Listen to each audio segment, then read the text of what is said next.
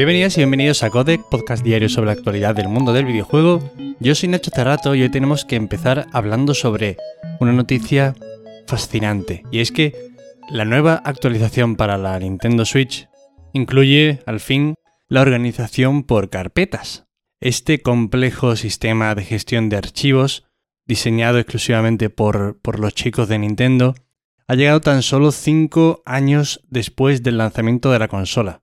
Habrá algún iluminado que diga, o no, que esto tampoco era tan necesario, pero imaginad ahora mismo de verdad a quien tenga una biblioteca con más de 100 o 200 juegos, la de scrolls gratuitos que habrá hecho. Porque bueno, además es que incluso en la Nintendo Switch puedes instalar aplicaciones, estilo Netflix.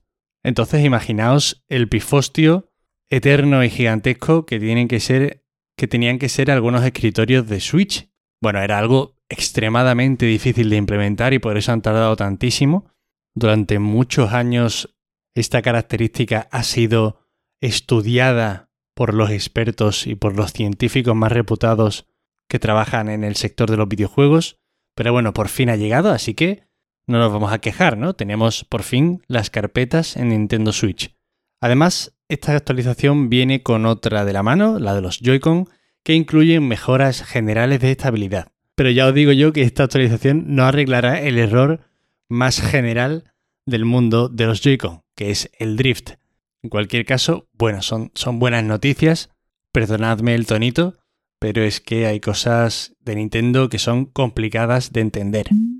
El próximo juego de Casey Hudson, el exdirector de la trilogía de Mass Effect y exdirector general de BioWare también durante un tiempo, será un título multiplataforma AAA centrado en una narrativa basada en los personajes dentro de un nuevo universo de ciencia ficción.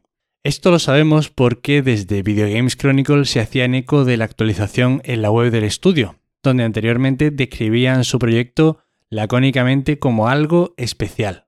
Honestamente me suena extremadamente parecido a Mass Effect. Al final pasa mucho esto, ¿no? Que estos estudios de veteranos de otros estudios parece que se hacen para crear prácticamente lo mismo que estabas haciendo en el estudio grande, pero de forma un poquito más libre. En cualquier caso, bueno, este señor y su estudio Humanoid Studios, yo que sé, al menos tienen el beneficio de la duda. La trilogía original de Mass Effect es algo muy serio y esperemos que este proyecto salga bien. De hecho, también podéis ver incluso un poquito del arte conceptual en la propia web del estudio, en la que se ve a una especie de astronauta muy pequeñito a los pies de una criatura fosilizada descomunal y gigantesca, que no diría que es un dragón, aunque un poquito lo parece. Ah, no. Ostras, le he cogido la forma ahora mismo en directo y es como una calavera gigantesca. En fin, habrá que estar atentos a ver qué sale de aquí. Anuncian un nuevo título de los cazafantasmas de la mano de Ilphonic, responsables de Friday the Third y Predator Hunting Grounds. Por algún motivo que no consigo comprender, de verdad lo digo, seguirán apostando por el multijugador asimétrico para este Ghostbuster Spirits Unleashed, que se lanzará el último trimestre de 2022 para todas las consolas excepto Nintendo Switch. Ya sabéis, las de esta y la anterior generación. Además de en PC, Epic Games Store y todo esto. Digo que no consigo comprenderlo porque desde que saliera ya en su momento ese Evolve, un experimento de multijugador, creo que era 4 contra 1 exactamente como va a ser esto, en el que, bueno, tenías que cazar a un monstruo, uno se pedía al monstruo, los otros cuatro eran cuatro paisanos que se dedicaban a pelear contra este bicho, pues no jugó ni la familia de los creadores del juego. ¿Por qué? Bueno, entre muchos motivos es un multijugador que es muy complicado de que se juegue bien si todas las personas que están involucradas en la partida no ponen mucho de su parte.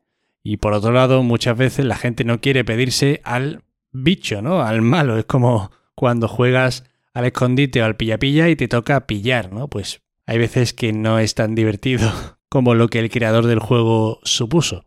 Por tanto, bueno, pues yo qué sé. Apuestan de nuevo por este multijugador asimétrico, 4 contra 1. Sospecho que el pobre diablo al que le toque manejar el fantasma se lo pasará peor que los otros. Y sospecho también que no funcionará especialmente bien este juego. Me atrevo a hacer esta arriesgada predicción. Pero bueno, quién sabe. A lo mejor funciona bien. Es cierto que han salido otros de este estilo y yo creo que para este tipo de juego tendrían más tirón, no sé, pues los nombres de Predator y cosas así, pero bueno, habrá que ver qué tal sale esto. Y ahora una noticia desde luego fascinante. Hemos empezado fascinados el día de hoy y vamos a acabar igual. Y es que debido al reciente estreno de Sonic 2, la película, Xbox sortea una Series S con mandos peludos. Sí, amigos, habéis oído bien. Son mandos peludos que tienen pelo. Este diseño limitadísimo, inspirado en Sonic y Knuckles, pues la verdad es que creo que no lo esperábamos nadie. Y la única forma de conseguir estas piezas de arte son mediante un sorteo. Es muy bello, es muy poético. Ni con todo el dinero del mundo podrás hacerte con estos mandos a no ser que la suerte caiga de tu lado.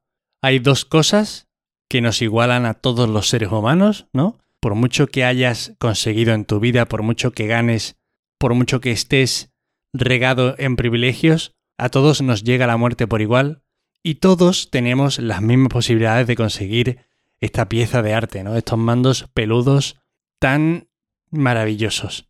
Ahora en serio, creo de verdad que esta locura se va a revender muy cara, simplemente porque solo va a haber una tirada en principio y no se puede adquirir de ninguna forma que no sea a través de este sorteo. La consola también tiene un diseño limitado, lo que pasa es que al no ser peluda no llama tanto la atención. Imagino que si le ponen pelo y se recalienta eso puede salir ardiendo. Pero madre mía, los mandos son alucinantes, ¿eh? De verdad.